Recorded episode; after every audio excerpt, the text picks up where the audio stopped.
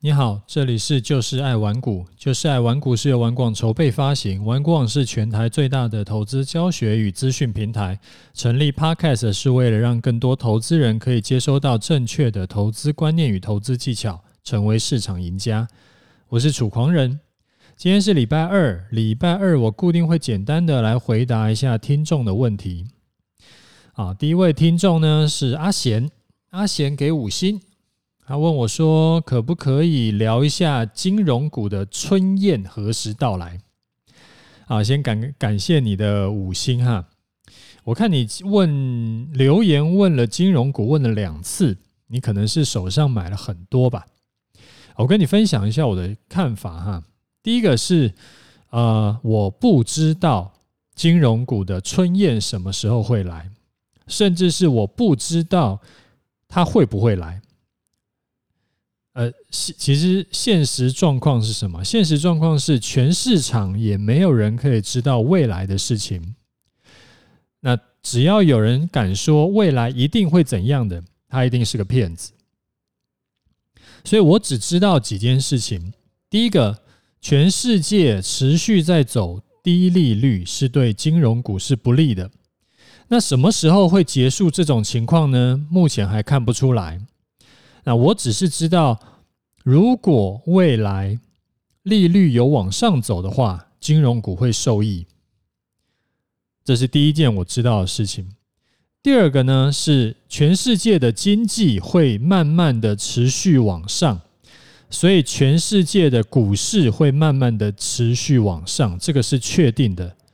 但是那个是全市场综合起来往上。那全市场会往上，不代表单一的个股，或者说甚至是某一些类股，其实也都不一定会慢慢往上，甚至是长期走跌也是有可能的。举个例子哈，例如说是啊，最近像钢铁类股其实很强，但是之前呢，从二零一一年其实就一直在走空头，它走了五六年之久。那大盘那五六年其实并没有说一直在跌，它就是涨涨跌跌，它就在盘整。但是钢铁的股价几乎腰斩，所以说你问我金融股什么时候会变强，这个我真的没有办法回答你。那全世界其实也没有什么人可以跟你打包票了。那能够打包票的，他一定是个骗子，其实就是这个样子。那你要怎么做呢？就说你现在觉得你手上的金融股，它可能本益比很低，它可能、呃、未来呃就是会有一些业务会还不错，你看好它，那你当然是可以去买，然后买了就持有。那只是之后会不会好，不敢说，但起码目前看起来，它的每年的配息是不是能够符合你的需求？如果 OK 的话，你就持就是买进持有吧。那什么时候会大涨？这个真真不好说。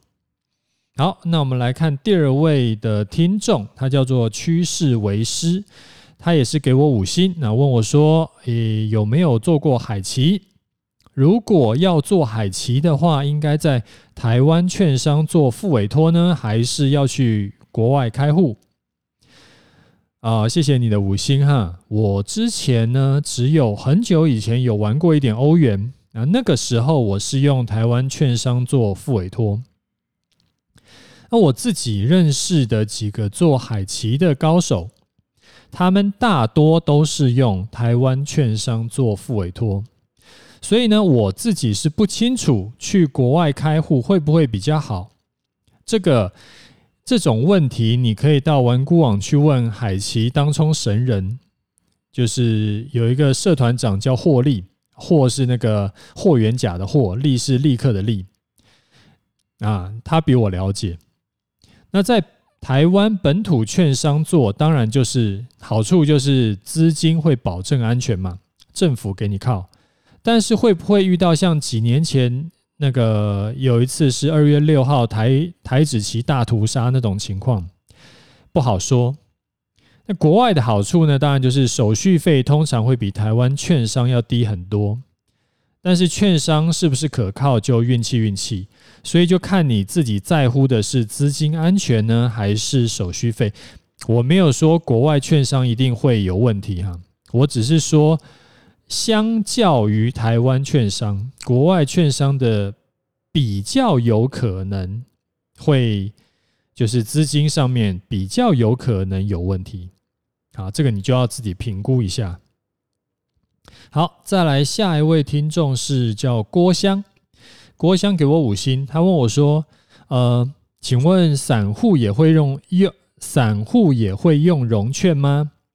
还有另外一位听众叫 T Tron。他也问我说：“这个融券余额跟盘市之间的问题，呃，之间的关系为何？”啊，先感感谢二位给五星。我一般来说呢，比较少去看融券余额的数字，因为融券会影响的盘势是非常短线的，而我。我自己的操作其实不是做股票波段呢，就是做我的投资组合。那这两个都不算短线。你像我的投资组合，我一报就是一年，甚至是更久。那我的股票波段呢，到呃，我这一笔单现在还持有，还在还在那个场内的这一笔单，已经报了一个多月了。所以我基本上我是不做短线的。所以。我不会去看融券余额数字，因为这个数据对我来说一点都不重要。但是也回复一下你们的问题哈，就是据我所知，散户也会是也是会去用融券的。那融券余额呢，通常只会影响极少部分的短线行情。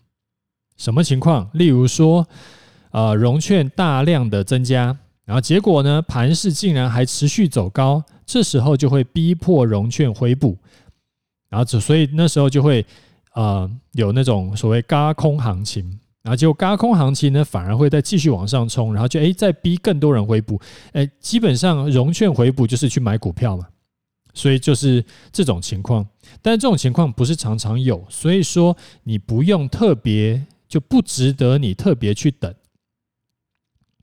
然后呃，提醒你一下，如果说你要观察融券余额的话，记得要看的是扣除 ETF 以后的融券余额。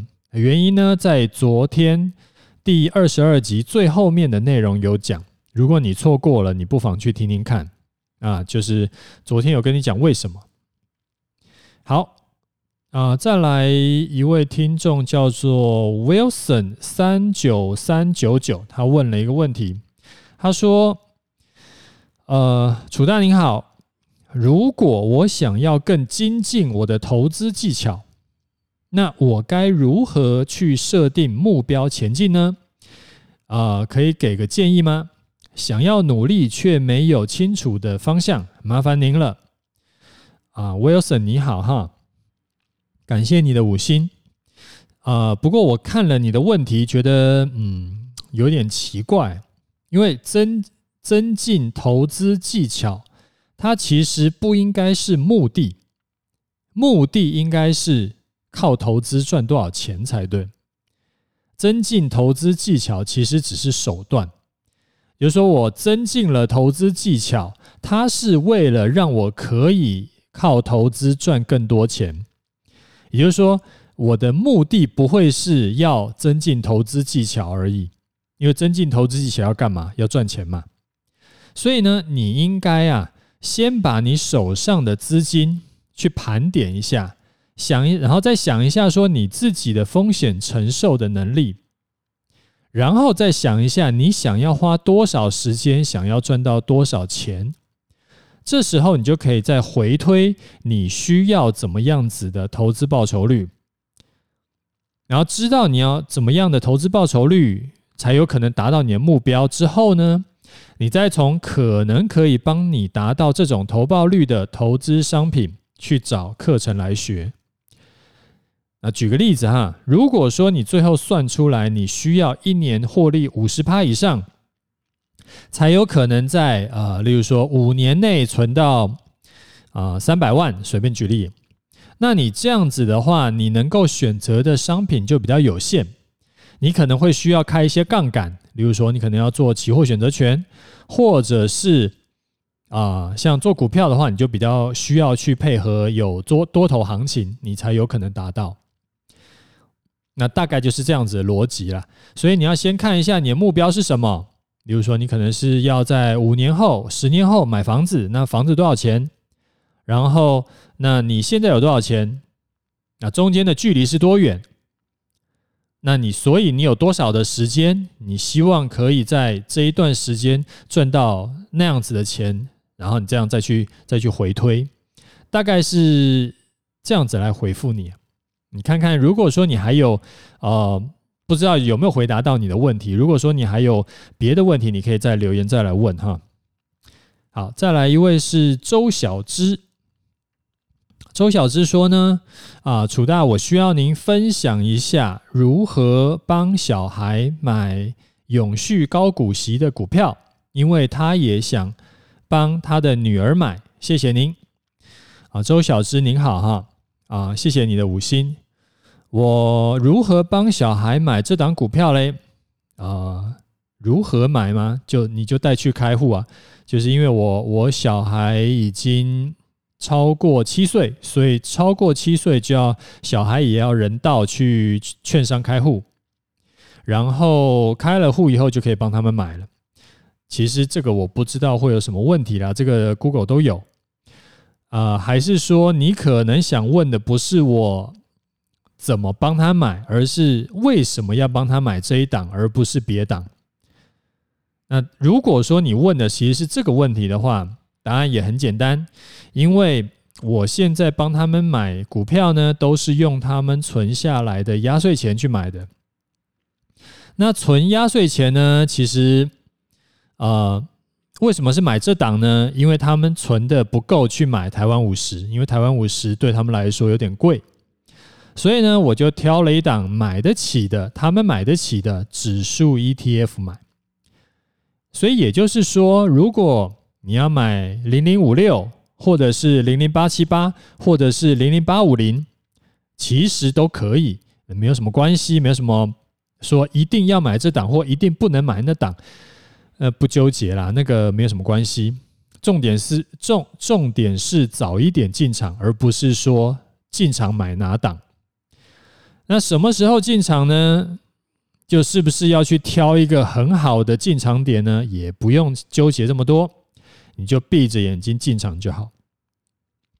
那闭着眼睛进场，你可能就想说：“我靠，那会不会买进以后就暴跌？这样子真的对不起小孩，或者买进以后就发生什么什么你想象不到的一些变故啊？不用想太多，因为小孩子买股啊。”就我以我自己的情况，我是预计帮他们买股票，然后就放个十几二十年的。那这个不是我的退休金，所以当时间拉长到二十年，中间不用管涨跌的话，就是买 ETF，不用想太多，然后一年就买一次就好，无论今年是大涨还是大跌，因为当时间拉长来看。股市一定是持续上涨的，一定。但是中间呢，它不会是就是只涨不跌嘛？它中间可能会跌个百分之三十、百分之五十，甚至百分之六七十都有可能。所以我说，买这种就是闭着眼睛买 ETF，这个是给小孩长期存股用的，但是大人不适合。啊，这个很重要哈。所有的大人，就是什么叫大人？就是你已经出社会，你自己在赚钱了，用你自己的钱去买股票的，不要去买这种，就是不要闭着眼睛，无论现在是一万四还是多少，还是两万四，闭着眼睛去买 ETF，那个很危险，因为可能今年大涨，今年已经大涨六千点了嘛，可能明年就跌这个跌个六千点。那你是不是能够承受这种风险？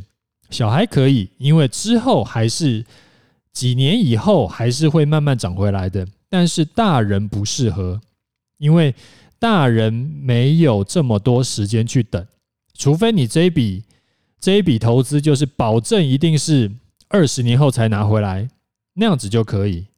那可是不知道你能不能忍受。或者心里可不可以承受？说你好不容易存了，就是多少多少钱进去以后，结果哎突然腰斩，那小孩无所谓，你 OK 吗？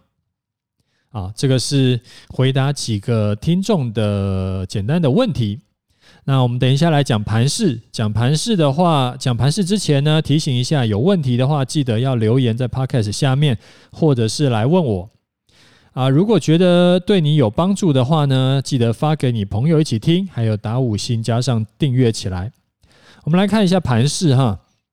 昨天呢，我们才说。